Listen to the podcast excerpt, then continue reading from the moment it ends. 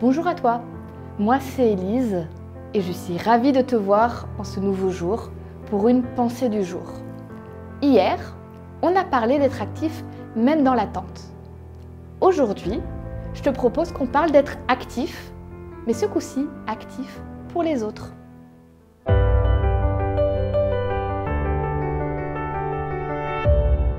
La pensée du jour se trouve dans 2 Corinthiens au chapitre 9 et au verset 7.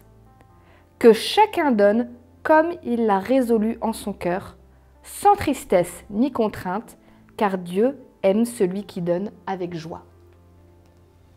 Peut-être que tu as déjà travaillé avec une association. Tu as déjà fait peut-être de l'humanitaire. Tout simplement, tu as peut-être déjà aidé quelqu'un dans la rue. Moi, il y a quelque temps, j'ai fait ça. J'étais un peu plus jeune. C'était dans les activités scoutisme de l'église adventiste. On participait pour les collectes de la banque alimentaire. Donc, on était à l'entrée des magasins pour demander aux gens s'ils voulaient bien acheter quelque chose pour la banque alimentaire pour que ce soit distribué. Ah, humainement, c'était super intéressant de voir les réactions des gens. Il y a ceux qui, d'aussi loin qu'ils nous voyaient, ils changeaient presque de trottoir histoire d'être sûr de ne pas nous croiser.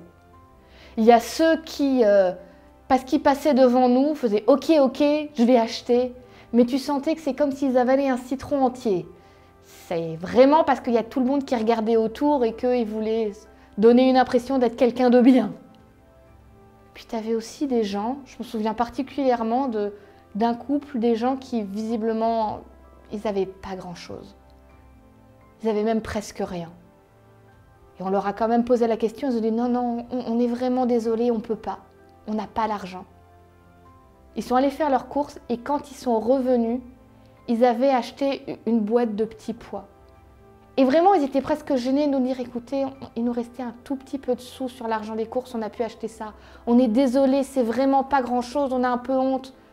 On était tellement reconnaissants de voir ces personnes qui avaient presque rien et qui pourtant ils avaient un grand sourire après en nous donnant leur boîte de petits pois parce que pour eux, c'était important d'aider les autres.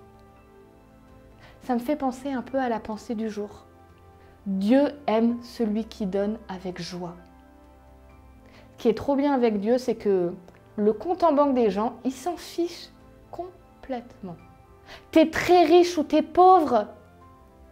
Et alors Ça change rien pour Dieu sur ta valeur. Lui, il regarde pas à combien tu donnes. Il regarde quel est ton état d'esprit, comment est ton cœur quand tu donnes. Est-ce que tu le fais juste pour te faire bien voir? Est-ce que tu le fais pour avoir des impôts en moins?